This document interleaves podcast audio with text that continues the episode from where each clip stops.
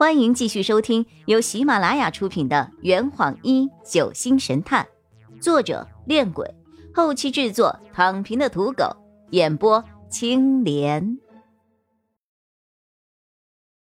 第一百二十六章，一定要报仇。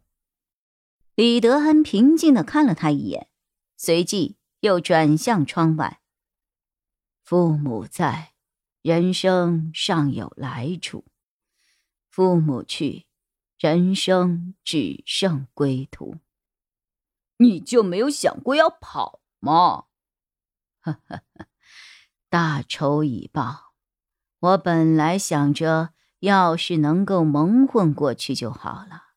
要是不幸被人发现，大不了就去坐牢，也没有什么好留恋的。我们几个围在他的病床前坐下，就像在医院里探望老朋友似的。哎，为了报仇，你们都不惧法律，甚至死亡。我该说你们太执着了呢，还是太傻了？李德安遗憾的摇了摇头。唉，只是可惜曹燕了。我没想到。他会带着僵尸追到这儿来。僵尸的控制权在他的手上，我没来得及阻止他。要是他不来的话，或许能够躲过一劫。包凯开了口：“你是温平的后人。”李德安缓缓的摇了摇头。其实。我是柴荣的儿子，柴晓。这回就连洛佩也吃了一惊：“你是柴家的后人？”窗外突然刮起了一阵微风。李德安给我们讲了他的故事。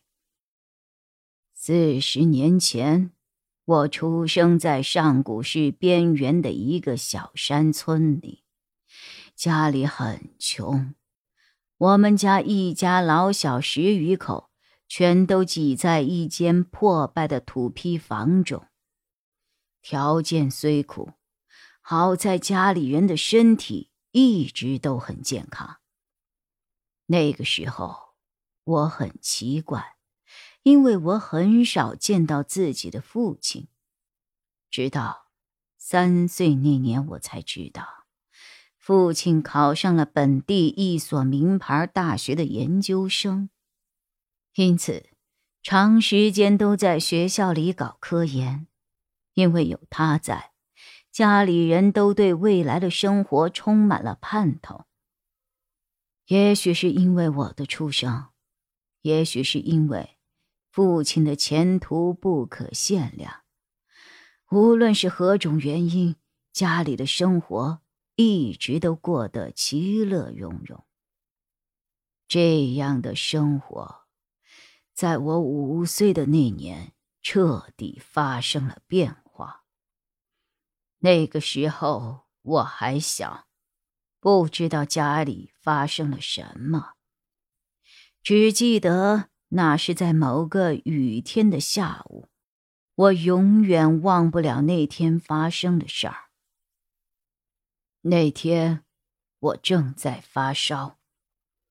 父亲和大伯开着两辆新车回了家，他们将家里所有能用的东西都装上了车，然后带着一家人开车来到了启祥县。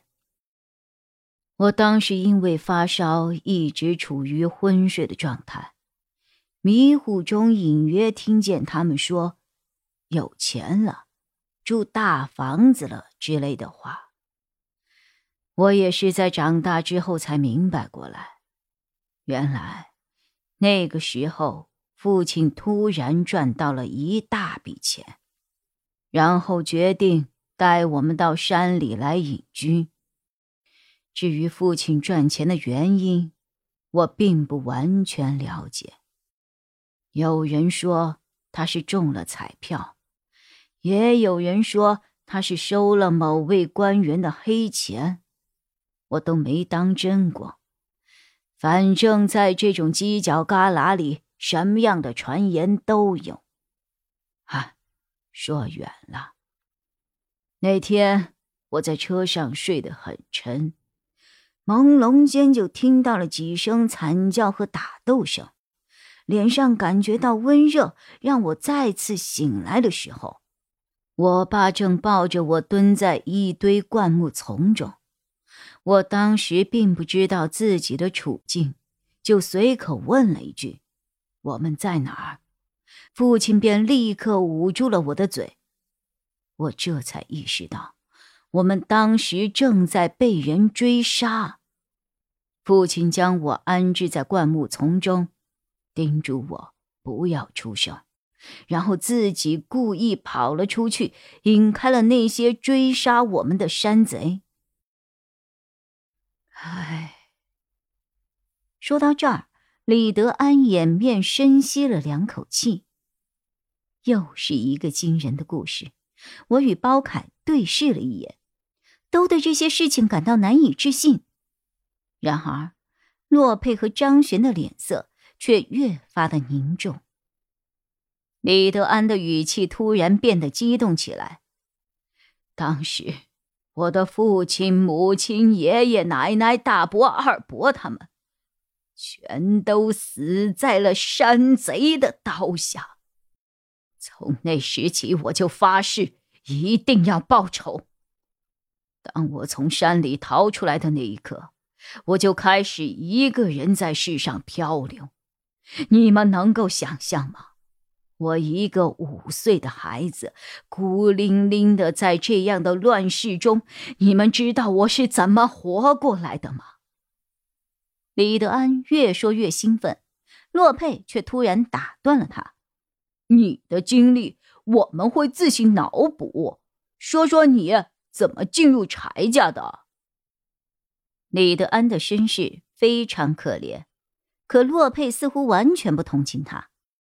想想也是，他为了报仇，居然连七八岁的孩子都下得了毒手，确实不值得同情。这坛已经喝完了，呵你猜出凶手是谁了吗？啊，老板，拿酒来。呃呃，更多精彩，请关注。青莲得不得？